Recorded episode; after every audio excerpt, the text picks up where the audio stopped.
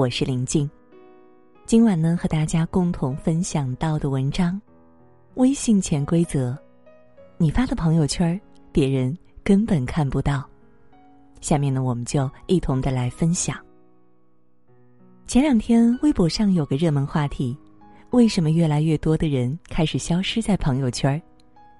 无数网友留言讨论，道出了背后真相，觉得自己渺小和不重要。我被很多人屏蔽了，其实根本没人关心你在朋友圈里写了什么。年少时总觉得自己是人群的中心，所有人围着自己转。年岁渐长，才逐渐懂得，我们并没有自己想象中那么重要。作家迪恩说：“小的时候以为世界只有自己，直到有一天发现自己只是人群中一个普通人的时候。”我们，就长大了，不过分看重自我，不对他人抱太高的期待，做好自己，亲疏随缘，这才是人际交往的最大真相。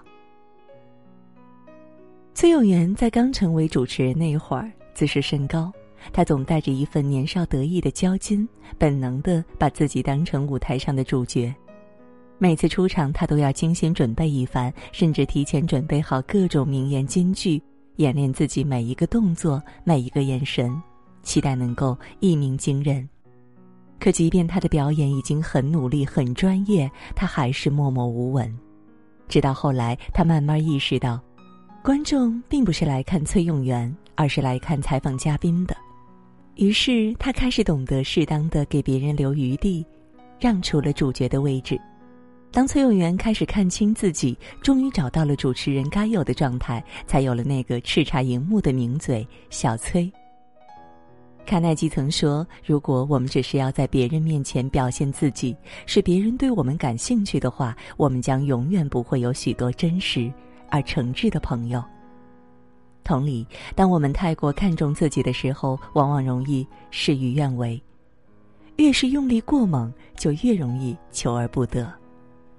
古语有云：“智者善屈尊，愚人常伸头。”真正成熟的人懂得放低自己，有时候迂回退让也是一种成全，成全了别人，也就成全了自己。在那个微博话题下面，还有一条点赞很高的留言：老张和老李曾经是感情深厚的兄弟，大家都食不果腹的少年时代，老张家里光景好一些。经常偷偷用纸包几块肉，带到学校给老李吃。那时老李瘦小，经常被人欺负，老张二话不说就去替他出头。两人是发小，加之这些年老李经商发了点小财，所以当孩子生病急需用钱的时候，老张几乎是出自本能的向他开口。老李却面露难色，说自己最近正在准备扩张店面，也需要资金周转，所以。话还没说完，老张瞬间面如死灰，失望的摆摆手走了。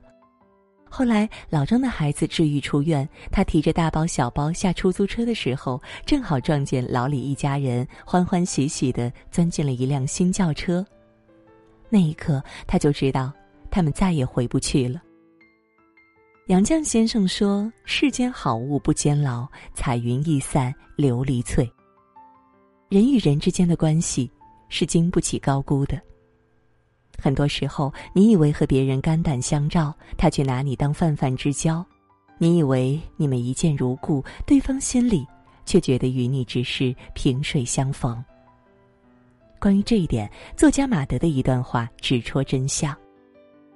我慢慢明白了，我为什么不快乐，因为我总是期待一个结果，期待实现了，我长出一口气；没实现呢？自怨自艾，世上很多烦恼都是由于期待落空造成的，情深不寿，惠及必伤。人与人交往要讲究分寸，不做使人为难之事，不提越界的请求，不必太过用力，也不宜太大期待。活到一定年纪，终将学会亲疏随缘，淡然处之。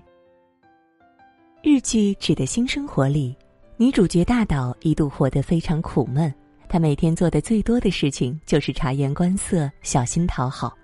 产品发布会出错，她主动背下黑锅；明明想吃自己准备的便当，当同事邀请午餐时，他无法张口拒绝；同事让他帮忙加班，他也一口答应。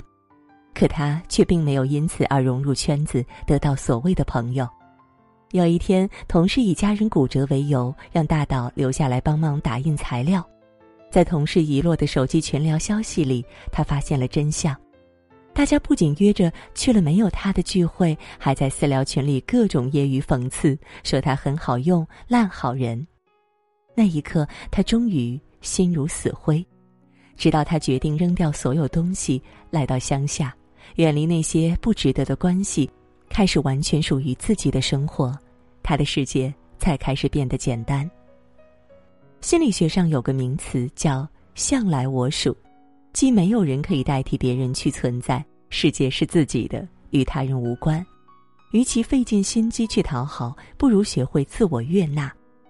我们很多时候不快乐，是因为过分高估自己在别人眼里的位置，或者理解错了别人对自己的关注程度。越长大，就越明白这个道理。所谓成长，就是幸福自己消化，痛苦一并承担。与其渴望赞赏，不如自我欣赏。听到这样一段话，很扎心，但也现实。二十岁时，我们顾虑别人对我们的想法；四十岁时，我们不理会别人对我们的想法；六十岁时，我们发现别人根本就没有想到我们。年岁渐长，发现人生就是一个逐渐认识到自己不重要的过程，放低自己，迂回匍匐，也是一种成全。不高估自己在别人心中的位置，轻疏随缘，尽力就好。远离复杂人事，舍弃聚光灯下的虚荣，找到人生真正的意义所在，活在自己的人生里，发自己的光就好。好了，今晚呢和大家共同分享的文章到这儿就结束了，感谢各位的守候。